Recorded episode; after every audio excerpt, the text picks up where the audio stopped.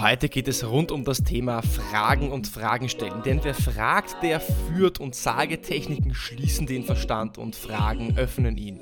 Und ich werde dir drei Regeln vorstellen, mit denen du schneller zum Ziel kommst.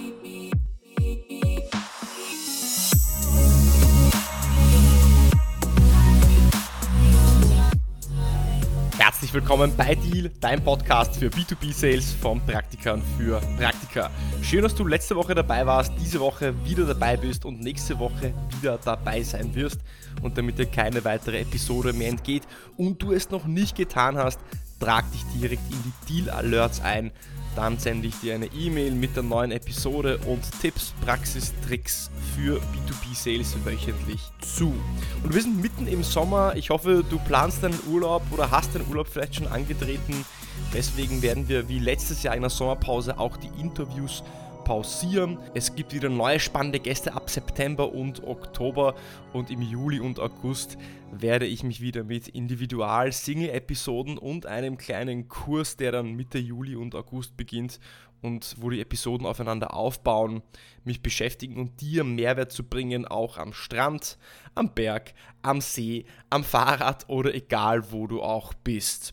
Und gerade im Verkauf ist es doch so, gerade im komplexen B2B-Verkauf ist es so, bevor wir unsere Lösung präsentieren, müssen wir erst einmal verstehen, was der Status quo und was der Bedarf des Kunden ist.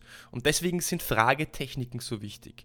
Und die Kunst, die richtigen Fragen zu stellen, ist eine simple, aber doch eine recht schwere anzuwenden, wenn man gewisse Regeln nicht befolgt. Und in dieser kurzen Episode möchte ich dir drei Fragetechniken, drei Regeln für Fragen mitgeben, um auch wirklich gute und smarte Fragen zu stellen, damit, damit du möglichst schnell ans Ziel kommst und möglichst schnell den Status quo und den Bedarf des Kunden verstehst.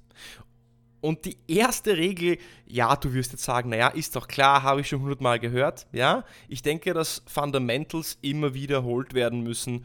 Und das ist, du hast es richtig erraten, stell offene Fragen. Das heißt, vermeide Ja- und Nein-Fragen. Denn wenn du eine Ja- und Nein-Frage gerade am Anfang stellst, dann fragst du eine Checkliste durch. Ich gebe dir ein Beispiel. Angenommen, du möchtest mein Hobby herausfinden und ich sage dir mein Hobby nicht, du musst also Fragen stellen, um herauszufinden, welches Hobby ich habe. Und du wirst mich jetzt fragen, Ja-Nein-Fragen. Zum Beispiel, ist dein Hobby Schwimmen? Ist dein Hobby Segeln? Ist dein Hobby Tennis spielen? Ist dein Hobby Muscheln sammeln? Ist dein Hobby was auch immer, wandern? Dann wirst du erst einmal eine Liste von 100 oder 1000 verschiedenen Hobbys durchgehen müssen, bis du zufällig auf mein Hobby stoßen wirst. Wenn du aber am Anfang direkt eine offene Frage stellst und zum Beispiel fragst, wie bewegst du dich denn während deines Hobbys? Was ist dir denn gerade an deinem Hobby besonders wichtig? Warum magst du dein Hobby so besonders gern? Oder wo bist du denn, wenn du dein Hobby ausübst? Mit wem bist du zusammen, wenn du dein Hobby machst? Kommt gleich eine viel substanziellere Antwort zurück, die mir mehr Inhalte gibt, um darauf aufzubauen und ich werde viel schneller herausfinden, was mein Hobby ist, als wenn ich Ja- und Nein-Fragen stelle. Denn eine Ja- und Nein-Frage, die macht den Trichter oben direkt sehr schmal und du möchtest am Anfang, zumindest am Anfang, erst einmal große offene Fragen stellen und dann am Schluss natürlich kannst du zur Bestätigung auch Ja-Nein-Fragen stellen. Eine gute, eine gute offene Frage am Anfang ist zum Beispiel zu fragen, was für Herausforderungen haben Sie derzeit mit Ihrem aktuellen Anbieter? Oder was ist denn genau Ihre Erwartungshaltung, wenn Sie sich auf ein neues System einlassen würden? Oder welche Aspekte sind denn gerade bei diesem Produkt für Sie besonders wichtig? Das sind alles Beispiele für offene Fragen, die du am Anfang stellen musst. Regel Nummer zwei: Stell keine Warum-Fragen. Warum sind Warum-Fragen so schlecht? Ich möchte dir ein einfaches Beispiel geben. Angenommen, du sagst mir, oh, Jirschi, ich bin so müde. Und ich frage dich, okay, und warum bist du müde? Ja, ich war gestern sehr lang unterwegs, habe Alkohol getrunken, bin richtig, richtig müde. Okay, und warum warst du gestern unterwegs und hast Alkohol getrunken, wenn du weißt, du musst heute in der Früh aufstehen? Naja, weil ich wollte halt Spaß haben und die Clubs sind wieder offen und da wollte ich einfach fortgehen.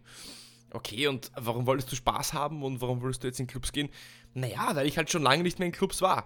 Du hast vielleicht verstanden, was für eine Wirkung diese Warum-Fragen erzeugen. Diese Warum-Fragen erzeugen eine Wirkung des Rechtfertigens, weil wenn ich Warum frage, hinterfrage ich die Intention des Menschen. Ich hinterfrage, warum hat er das getan? Und somit kommt der Mensch in eine Art von Defensivhaltung, die du vermeiden möchtest. Gerade mit Menschen und Personen im B2B-Verkauf, mit Entscheidern, die du vielleicht noch nicht so gut kennst, möchtest du nicht Warum-Fragen stellen und deinen Kunden in einen Rechtfertigungsmodus rücken, sondern du möchtest ihm auf eine harmonische, freundschaftliche Art und Weise begegnen. Wie kannst du jetzt also anstatt, also was kannst du anstelle einer Warum-Frage stellen? Anstelle zu fragen, warum, kannst du fragen, was ist der Grund dafür, dass du gestern in einen Club gehen wolltest? Oder was ist denn der Grund dafür, dass sie sich für diesen Anbieter entschieden haben? Oder was ist der Grund dafür, dass sie das Projekt auf Eis gelegt haben? Was ist der Grund? Hinterfragt, okay, was ist, das, was ist der Grund, was ist der Beweggrund, die Intention gewesen? Aber es versetzt dich nicht in einen Rechtfertigungsmodus wie ein Warum. Und die dritte Regel ist die sogenannte Trichterfrage. Denn was wir herausfinden wollen, gerade im komplexen B2B-Verkauf, ist die Wurzel des Problems. Weil wenn du die erste Frage stellst, wird dir der Kunde meistens erstmal auch eine erste oberflächliche Antwort geben.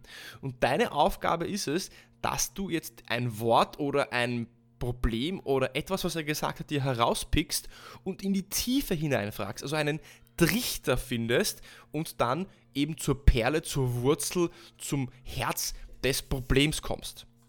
Und viele Menschen, gerade im Verkauf, viele Verkäufer suchen nach einem Problem und suchen nach einem Problem und das Problem ist jetzt für mich als Analogie zum Beispiel Wasser. Du möchtest also nach Wasser graben. Du suchst Wasser und du möchtest einen Brunnen graben. Und viele Verkäufer, anstelle dass sie einen Brunnen graben, nehmen einen Spaten, ackern einen ganzen Acker um. Das heißt, sie stechen einmal in die Erde, sie stellen also eine Frage. Und wenn da jetzt drunter nicht sofort ein Problem ist, springen sie zum nächsten Stück vom Acker und stechen da wieder rein. Wenn sie da wieder nichts finden, dann springen sie wieder zum, zur nächsten Stelle und stellen die nächste Frage, stecken den Spaten also in die Erde, finden aber nie ein Problem. Das heißt, sie graben keinen Brunnen, sondern sie ackern einen gesamten Acker um. Wenn du jetzt also eine offene Frage gestellt hast und du bekommst eine Antwort, dann möchtest du mit einer, mit einer Trichterfrage in die Tiefe reingehen. Du möchtest also auf der gleichen Stelle tiefer graben und nicht an der Oberfläche bleiben und woanders weiter. Angenommen, der Kunde sagt dir auf die Frage, was ist denn der Beweggrund gewesen, dass Sie das Projekt X auf Eis gelegt haben? Und der Kunde sagt dir, ja, wir hatten damals einfach zu wenig Ressourcen und zu wenig Zeit, um uns auf dieses Projekt zu fokussieren und deswegen haben wir es beiseite geschoben, um uns jetzt auf wichtigere Dinge zu konzentrieren. Was war jetzt dabei am Schluss? Wichtige Dinge, zu wenig Ressourcen. Jetzt könnte ich natürlich das hinterfragen. Ich könnte hergehen und sagen, aha, Sie meinten wichtigere Dinge. Was sind denn die wichtigen Dinge, die Sie damals hatten, auf die Sie sich konzentrieren mussten? Oder du könntest zum Beispiel hinterfragen, zu wenig Ressourcen. Wenn Sie über Ressourcen sprechen, was für Ressourcen meinen Sie denn genau? Meinen Sie denn personelle Ressourcen? Meinen Sie denn zum Beispiel finanzielle Ressourcen? Und wenn der Kunde dann sagt, naja, es war auf jeden Fall so, dass wir damals nicht budgetiert hatten und gerade unterjährig einfach auch nicht genug Personal dafür gestafft haben und wir eben dieses Projekt nicht mit genug personellen Ressourcen bedienen konnten. Dann kannst du wiederum hinterfragen, wie würde sich das in die Zukunft auswirken, wenn der Kunde mehr Zeit hätte.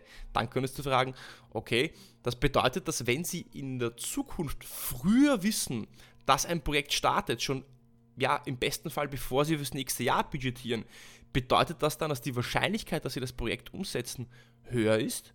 Und somit kannst du eben dementsprechend einen, einen Brunnen graben, das Problem finden und spezifizieren, wo denn tatsächlich die Wurzel des Übels liegt das war es eigentlich für diese Episode. Sie dient für dich als kleiner Aufbau, Vorbau und Vorbereitung für die nächsten Episoden, denn da werde ich meinen kleinen Sommerkurs starten und da möchte ich dir das Thema des Question Sellings und des Spin Sellings näher bringen, wo wir jede Woche eine Frage durchgehen werden, die dir zeigen wird, wie du mit Fragen überzeugst, wie du mit Fragen genau das Problem identifizierst wie du anstatt von Sagetechniken, von Pitches, von vorformulierten Value Propositions komplett weggehen kannst und den Kunden eigentlich nur mit Fragen dorthin lenkst, wo du ihn noch haben könntest, den Kunden durch Fragen auf interessante, smarte neue Insights bringst. Denn merk dir eine Sache, smarte Fragen bringen dir nicht nur Antworten, sondern smarte Fragen schaffen auch neue Insights für den Kunden. Und zusammengefasst für heute, erster Punkt, stell offene Fragen, vermeide am Anfang Ja-Nein-Fragen, sondern stelle offene Fragen. Zweite Regel, keine Warum-Fragen. Du möchtest den Kunden nicht in den Rechtfertigungsmodus reindrängen. Sag statt Warum, was ist der Grund dafür? Oder da gibt es vielleicht auch andere Synonyme, die du noch findest. Und dritte Regel ist die Trichterfrage. Stelle nicht nur eine Frage, wenn du kein Problem findest, spring nicht gleich zur nächsten, sondern hör dir erstmal an, was der Kunde eigentlich sagt und stell eine Follow-up-Frage. Stell also eine zweite Frage, um zu spezifizieren, was er damit gemeint hat. Dann kommst du vielleicht auf ganz andere Dinge, als du dir eigentlich gedacht hast und viel schneller auch zum Ziel.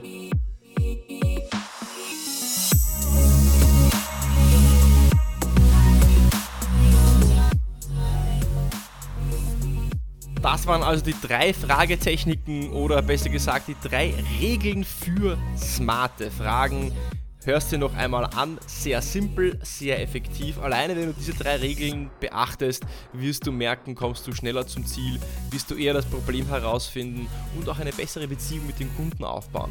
Und nächste Woche geht es dann weiter mit dem Question Selling Kurs, den ich über den Sommer durchführen werde, wo ich dir jede Woche eine Frage äh, geben, mitgeben werde, die aufeinander aufbauen, um den Bedarf besser zu verstehen und den Kunden zu überzeugen, ohne zu pitchen und so auch zu verkaufen. Bis zur nächsten Woche.